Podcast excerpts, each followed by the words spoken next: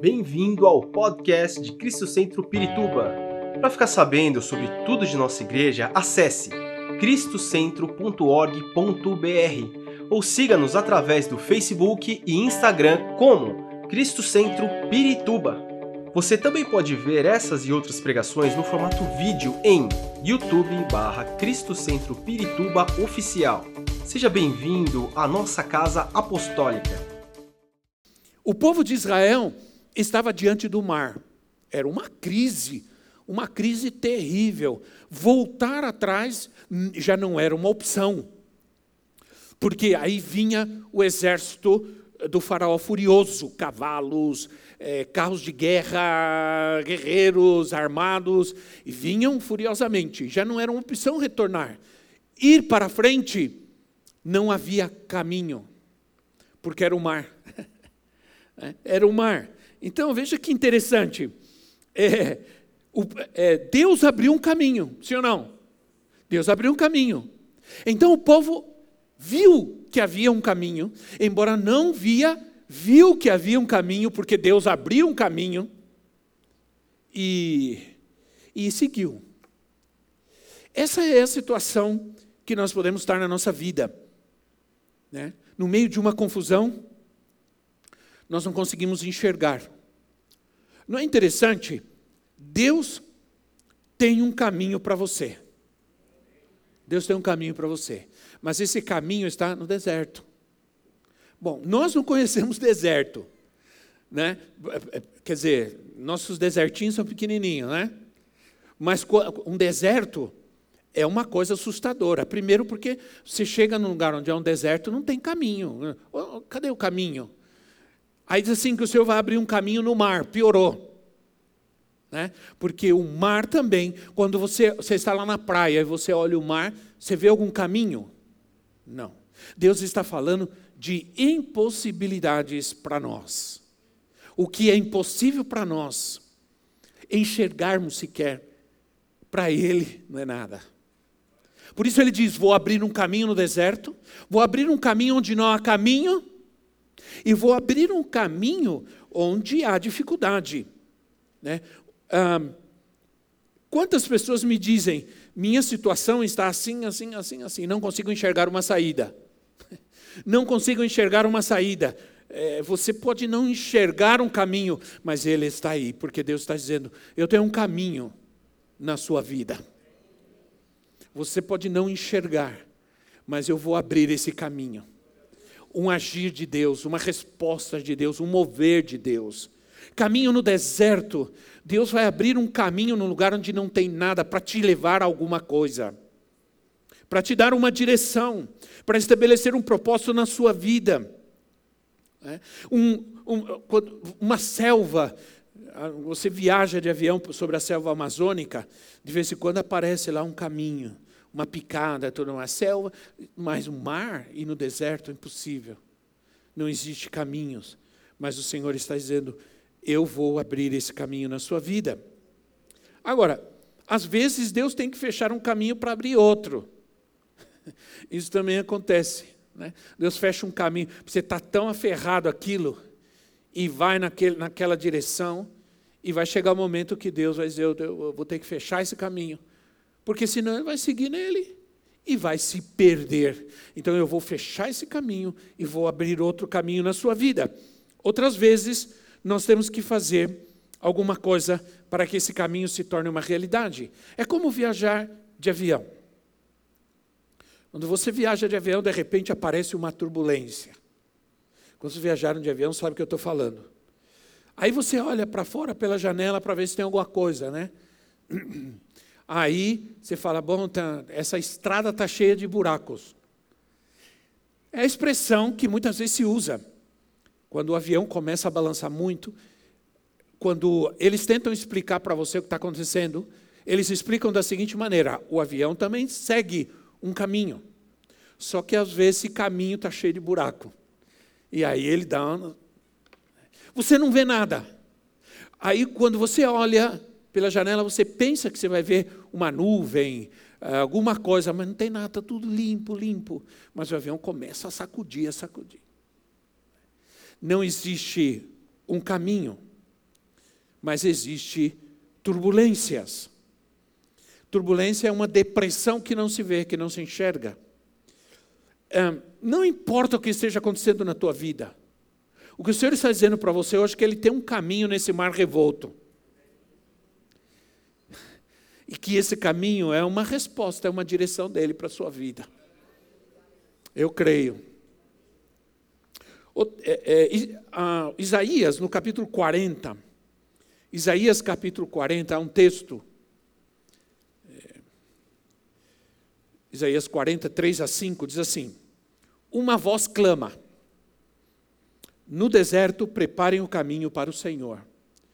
Façam no deserto um caminho reto para o nosso Deus. Todos os vales serão levantados, todos os montes e colinas serão aplanados, os terrenos acidentados se tornarão planos, as escarpas serão niveladas, a glória do Senhor será revelada, e juntos todos haverão, pois é o Senhor quem fala. O Senhor está falando de algo maravilhoso aqui, de algo que vai acontecer, algo extraordinário que vai acontecer. É a palavra de Deus, é a palavra profética. Né? O, o, texto, ele, ele, aqui nos coloca é, as condições de Deus para que ele faça chover no deserto. Deus vai fazer chover no deserto. Mas é, há condições, às vezes, o tempo que nós levamos é um tempo de preparação para que a gente alcance, para que a gente encontre o caminho perfeito de Deus, é? para que a gente alcance essa direção de Deus. É? É, nós precisamos preparar também um caminho para o agir de Deus, nós precisamos preparar o ambiente, é? nós abrimos a porta para ele entrar. Então, não é uma coisa em que nós não fazemos nada e Deus tem que fazer tudo. Não é assim. Nós aqui já demos passos é, grandes. Vou dar um exemplo a vocês. Eu já não faz, já faz um tempo já que eu estou olhando para essas cadeiras e, e já não estou gostando mais não. Outro dia eu estava assistindo a palestra do não sei, talvez doutor Eberle, não sei de quem. E a, a, a, começou a doer, tudo. Eu falei, essa cadeira já está ficando dura. A gente já está saindo aqui quadrado. Há tempos atrás, há anos talvez, eu comecei a me incomodar assim. Um dia, eu comecei a falar com os pastores, quero trocar essas cadeiras. Não, muito caro, muito, muito caro, muito caro. Um dia eu falei, nós vamos comprar. E vamos colocar as cadeiras aqui. E sabe quem vai pagar? Nós. Aí nós compramos as cadeiras. 70 mil reais de cadeiras. Compramos as cadeiras, entregaram as cadeiras. Aí eu vim no domingo aqui e disse: Está linda a cadeira, você gostou, está macia, agora você vai me ajudar a pagar. Às vezes, nós temos que fazer e crer. Amém, irmãos? E crer. Nós temos que dar o passo e crer. Não é fazer loucuras, não é dizer assim, eu vou comprar um avião para viajar. Eu, bom, isso é uma loucura. Porque eu não. Primeiro, quem vai dirigir, dirigir não, quem vai pilotar um avião. É, Existem outros agravantes. Não estou falando de loucuras nem de fantasias, estou falando de fé, de crer. De fazer coisas que Deus vai nos respaldar, que Deus vai prover que são necessidades de Deus para nós. Então, aqui Deus coloca as condições.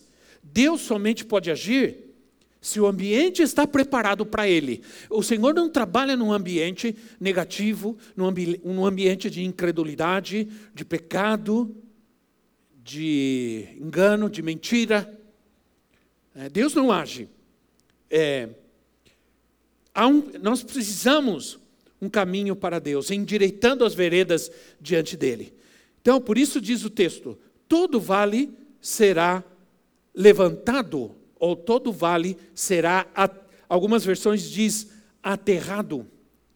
Algo está abaixo algo está num nível baixo e de repente isso é aterrado e sobe, é levantado. Os vales geralmente são depressões entre montanhas. E na Bíblia, é, na palavra de Deus, o vale era um lugar de guerra. Não se fazia guerra nas montanhas, se fazia guerra nos vales. Os vales. Há uma última guerra, uma última batalha, que será realizada num vale, chamado Vale do Amargedon, que será a última guerra entre o poder das trevas e, e, e os exércitos celestiais. Então, é, na Bíblia isso tem um significado. Guerra nos fala de conflitos, nos fala de ressentimentos, de amarguras né, em nosso coração contra as pessoas ou contra as situações que estão ao nosso redor.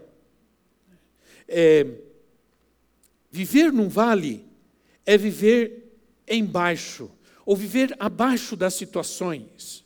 Né? Viver uma vida num nível mais baixo. Né? Em, em espanhol, uma expressão. Em espanhol, uma expressão que diz assim: Hoje estou em um barrão. Isso é, hoje eu não estou bem, eu estou lá embaixo.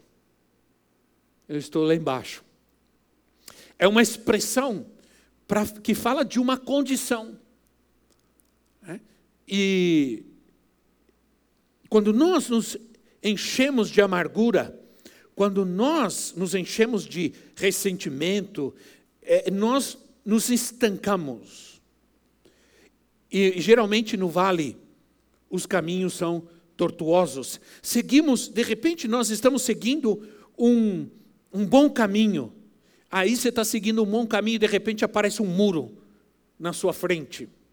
E aí pronto, você não sabe para onde ir.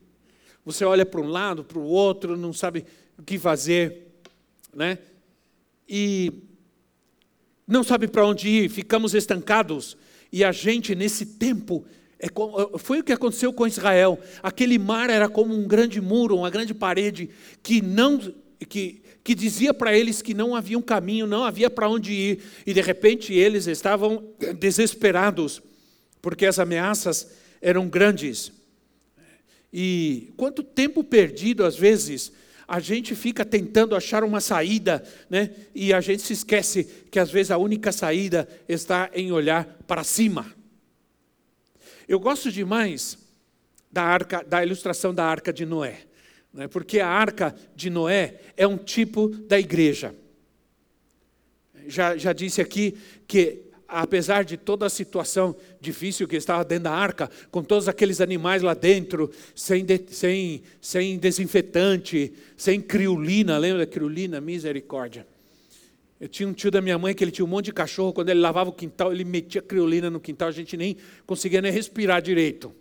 Acho que hoje tem gente que nem sabe o que é criolina aqui. Quantos sabem? Vamos ver o que é criolina. Ah, muitos sabem, tá bom. né? Então, mas a arca, a arca, ela, ela era hermeticamente fechada. E ela só tinha uma janela em cima. Noé, ele abria aquela janela, ele nunca conseguia enxergar o que estava acontecendo ao redor da arca, ele só conseguia enxergar o que estava lá em cima. Era de propósito, aquele espaço, aquela janela para o céu, porque era o único lugar que Noé podia olhar para cima, diga comigo para cima. Porque é muitas vezes é, de onde vem o nosso socorro. De onde virá o meu socorro? O meu socorro vem do Senhor que fez os céus e a terra. Que fez os céus e a terra.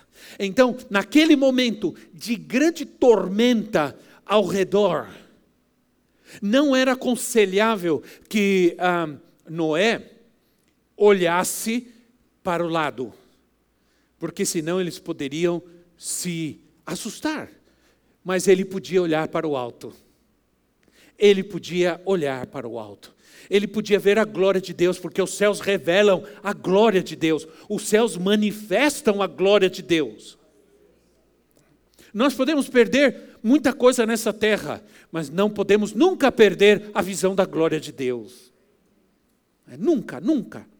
Então, precisamos perdoar. Precisamos perdoar.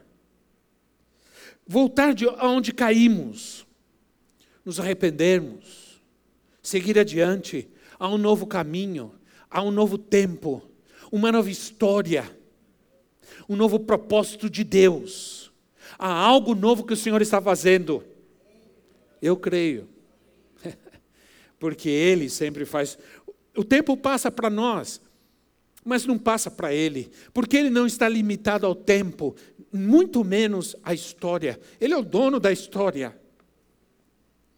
Então, todos os vales serão aterrados. Isso é, nós vamos vencer essas depressões da vida, em nome de Jesus, irmãos. Não podemos permitir que as situações, como as situações financeiras, as situações ah, emocionais e tudo isso, nos coloque lá embaixo, para baixo. Ah, lembrei da expressão que a gente usa, né? Estou para baixo hoje. Um crente pode até é, pensar que ele está para baixo, mas o Senhor não, não, não é este lugar que o Senhor tem para você. Deus quer que você suba a um nível de guerra, de batalha, de vitória e de conquista. É. Todos os montes e colunas, ou melhor, colinas, devem ser aplanados, nivelados. No, no, no Velho Testamento, as montanhas era o lugar onde se levantavam as fortalezas. Nos, nos vales se, se guerreava. E nas montanhas era onde, era onde eram levantadas as fortalezas. O inimigo, do mesmo modo, ele tenta encontrar as bases ah, em nossas vidas para estabelecer fortalezas e nos prender, e nos deter, e colocar medo. Fortalezas são pensamentos, são hábitos, são padrões. É dessa maneira que se trabalha hoje em dia. Antigamente, quando se queria conquistar, era através da guerra. Até a Segunda Guerra Mundial, depois, mais para frente. Depois, isso começou a mudar. É, as ideologias entenderam, principalmente o comunismo, socialismo, é, eles começaram a entender que havia uma forma melhor de se conquistar, de se ganhar a mente e de se mudar e mudar a cultura de um povo, que, que era fazendo o quê? Guerreando, conquistando a sua mente, a sua forma de pensar. Então eles decidiram: vamos sair dos quartéis e vamos para as escolas, vamos para as universidades, vamos colocar fortalezas. Precisamos comandar que as montanhas se lancem no mar, como disse o Senhor em Marcos capítulo 11, versículo 23. Eles assim, se você disser a essa montanha, lança-te daqui para o mar, e você crer no que você disser, se fará o que você disser.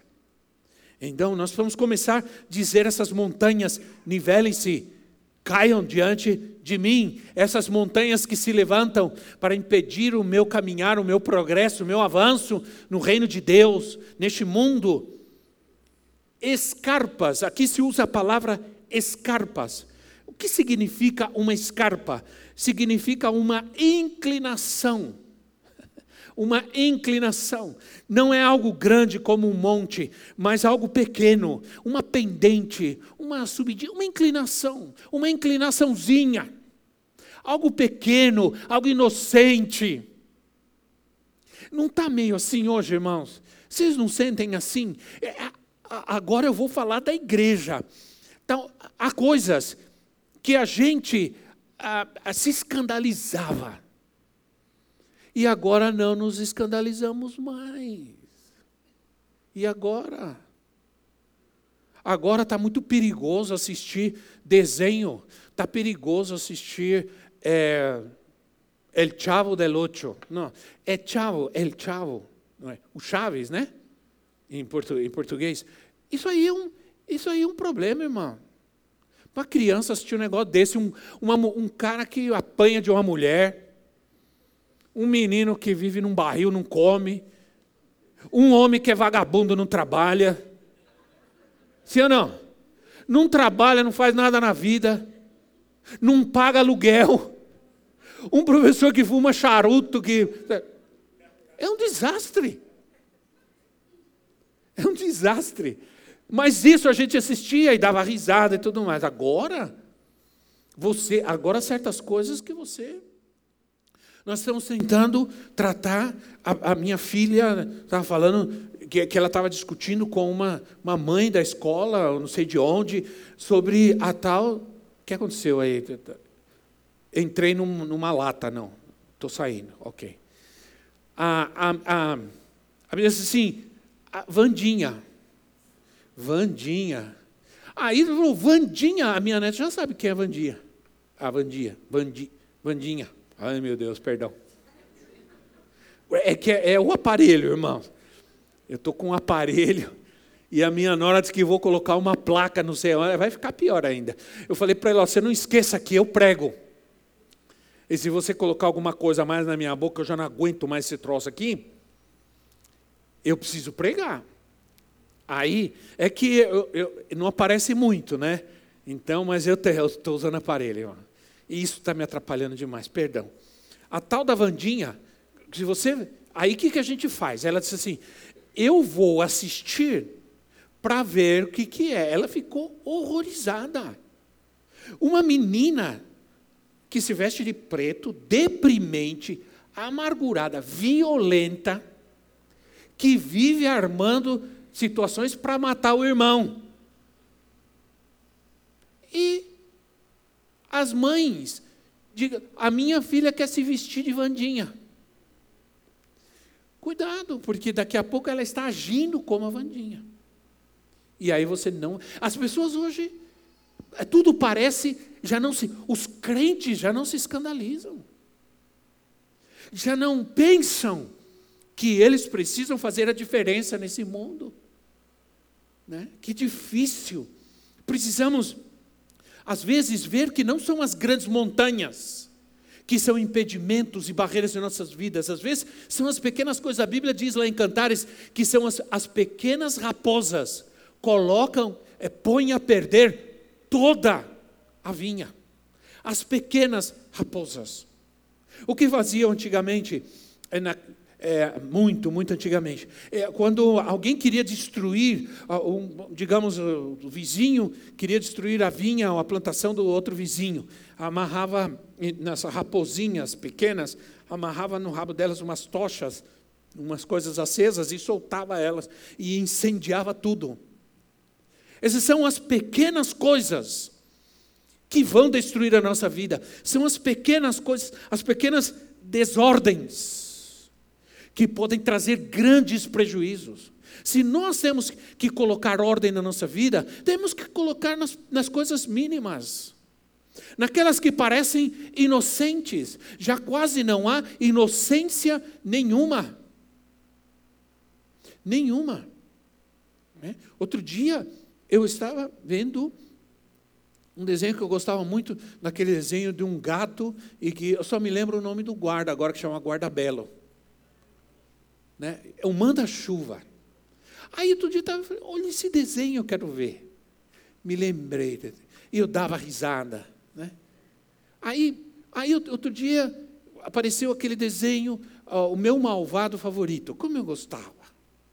O primeiro foi uma coisa, eu ria. Aí veio o terceiro lá que já apareceu um malvado, loiro, todo trajeitoso, que já não era tão malvado assim dizer, hoje, tudo se coloca uma coisa no meio para tirar a inocência das coisas, se é que há alguma inocência.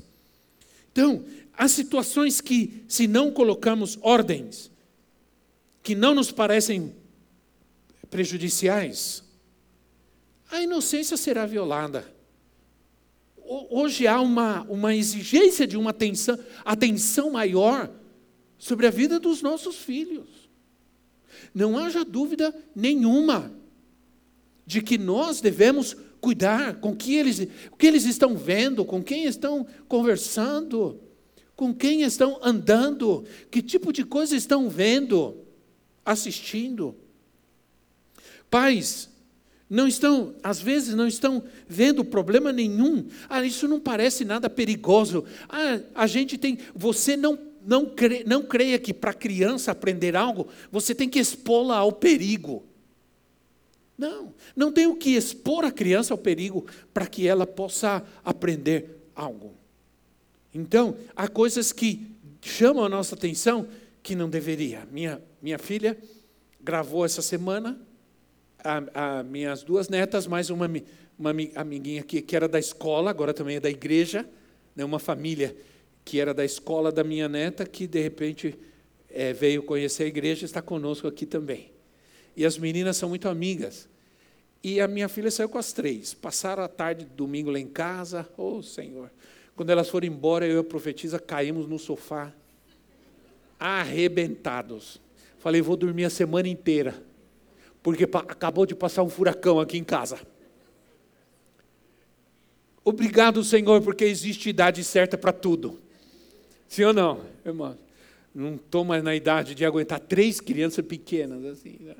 Em cima de mim, toda. A pequenininha, vovô, vovô, vovô, para lá, vovô, tudo era vovô. E, eu, ah, ah, né? e elas fazem a gente andar atrás delas mesmas. Faz pegar as coisas, faz dar as coisas, vai na avó, a avó não dá, vai na mãe, a mãe não dá, vem no vovô. Aí o vovô dá. Aí elas já sabem o caminho. Então, a palavra diz que são as pequenas raposas que devastam as plantações. Aí diz: façam caminhos retos. Isso é, tratem de cuidar com a tua conduta, com a maneira que você está caminhando, a forma que você está se conduzindo.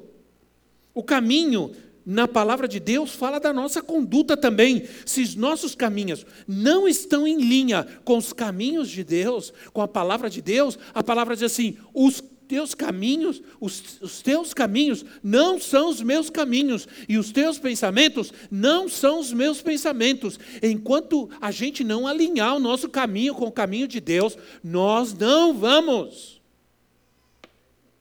a chegar no lugar certo. O caminho é a palavra. Se nossos caminhos é, não estiverem alinhados com a palavra de Deus, Ele não poderá fazer chover no nosso deserto. Só encontraremos o caminho do Senhor quando caminharmos no mesmo nível é, da palavra de Deus. E não é, há um nível de santidade, há um nível de obediência que nós temos que viver. No mínimo. Tudo bem se no passado houve, houve muito exagero, e, e, houve mesmo, que a gente não podia fazer nada também, né? era um, muito exagerado, eh, a gente não tinha muita tecnologia, nunca tivemos televisão em casa, e aí, quando a gente conseguiu uma televisão, era branca e preta, aí a gente colocava aquele plástico colorido na frente. Isso tudo no século passado. Então, o que acontece? Há um nível, há uma conduta para nós que somos filhos de Deus. Porque nós não podemos andar de qualquer maneira e achar que vamos encontrar a porta da bênção aberta, andar por qualquer caminho, seguir qualquer direção e, e crer que a gente vai chegar naquela porta aberta e alcançar o que Deus tem para nós. Caminhos tortuosos ou acidentados, terrenos acidentados, literalmente significam caminhos cheios de pedra cheios de pedra. A palavra também é usada no sentido indecoroso, caminhos, é, como as, algumas expressões usam, caminhos tortuosos ou acidentados. Tem uma versão que diz caminhos escabrosos. São caminhos cheios de pedras, de, de é, muito acidentado. Então, é, é, é se refere à imoralidade. É ser indecoroso, ser imoral. Tudo isso afeta nossa vida e que alcancemos, encontremos o caminho de Deus e cheguemos ao propósito e ao destino que Ele tem para nós.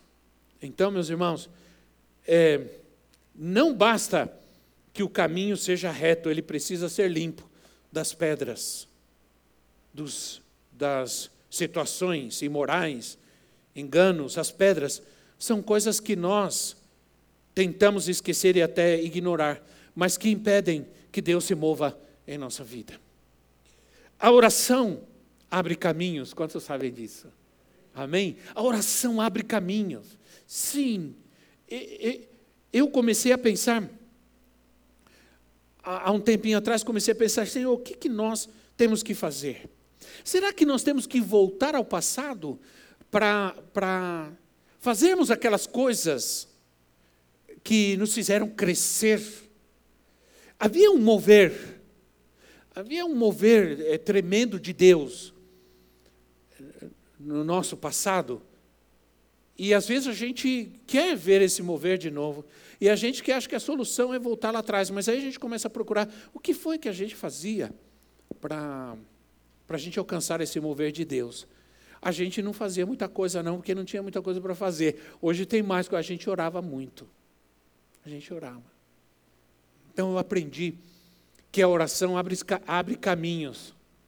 Quando a gente quer um caminho aberto diante de nós, o caminho do Senhor, a gente ora. A oração move montanhas, mas a oração abre caminhos também. Né? Não, os tempos são outros. Não ficamos olhando para trás e ficamos com saudades daquilo que aconteceu. O que Deus, quando Deus diz eu vou fazer outra vez, é verdade, Ele vai fazer de novo, mas Ele não vai fazer as mesmas coisas, Ele vai fazer coisas maiores, mais poderosas, mais gloriosas. Você vai orar, a oração abre caminhos. De repente a gente estava numa situação difícil, aí já estávamos numa situação difícil, aí entra a, a, entra a pandemia. A gente estava vivendo um momento difícil, a gente estava passando por um momento que a gente não entendia o que está acontecendo, Senhor. A igreja não avança, nós estamos com problemas financeiros e dificuldades e algumas situações. Aí nós fomos orar. Nós fomos orar. Tomamos algumas atitudes, claro, e fomos orar. E Deus abriu caminhos de provisões para nós. Caminhos de provisões e nos tornamos outra vez uma igreja abençoada. Quando nós estávamos na Avenida Fuad Lutfala, número 400, acho que é isso. Aí, é, a gente, nós começamos a procurar porque não tinha, só tinha um salão, não tinha não tinha salas, não tinha nada, e a gente começou a ficar apertado, encher, encher. Tinha gente sentando quase na calçada na rua. Aí nós, eu comecei a procurar. Aí um dia eu fui numa fui numa numa imobiliária. Não, não foi numa imobiliária. É, fui numa imobiliária, peguei a chave de um salão na Paula Ferreira. Só que não era aqui, era lá para lá. Peguei a chave e vim subi aqui e passei aqui em frente. Quando eu passei aqui em frente, eu vi, aluga-se. E um telefone. Aí eu falei, é aqui, mas não era aqui. Aí eu desci. Parei o carro, desci, toquei. Quem me atendeu? O dono desse lugar. Me atendeu. Aí eu falei assim, não, porque eu tô, vim, por, vim procurar, estou com a chave. Ele falou, não, você não está com a chave, por quê? aqui eu não coloquei na imobiliária e essa chave não é daqui. Eu falei, Bom, eu fiquei meio perdido. Ah, então, mas é porque eu estou procurando. Aí eu entrei aqui e comecei a conversar com ele.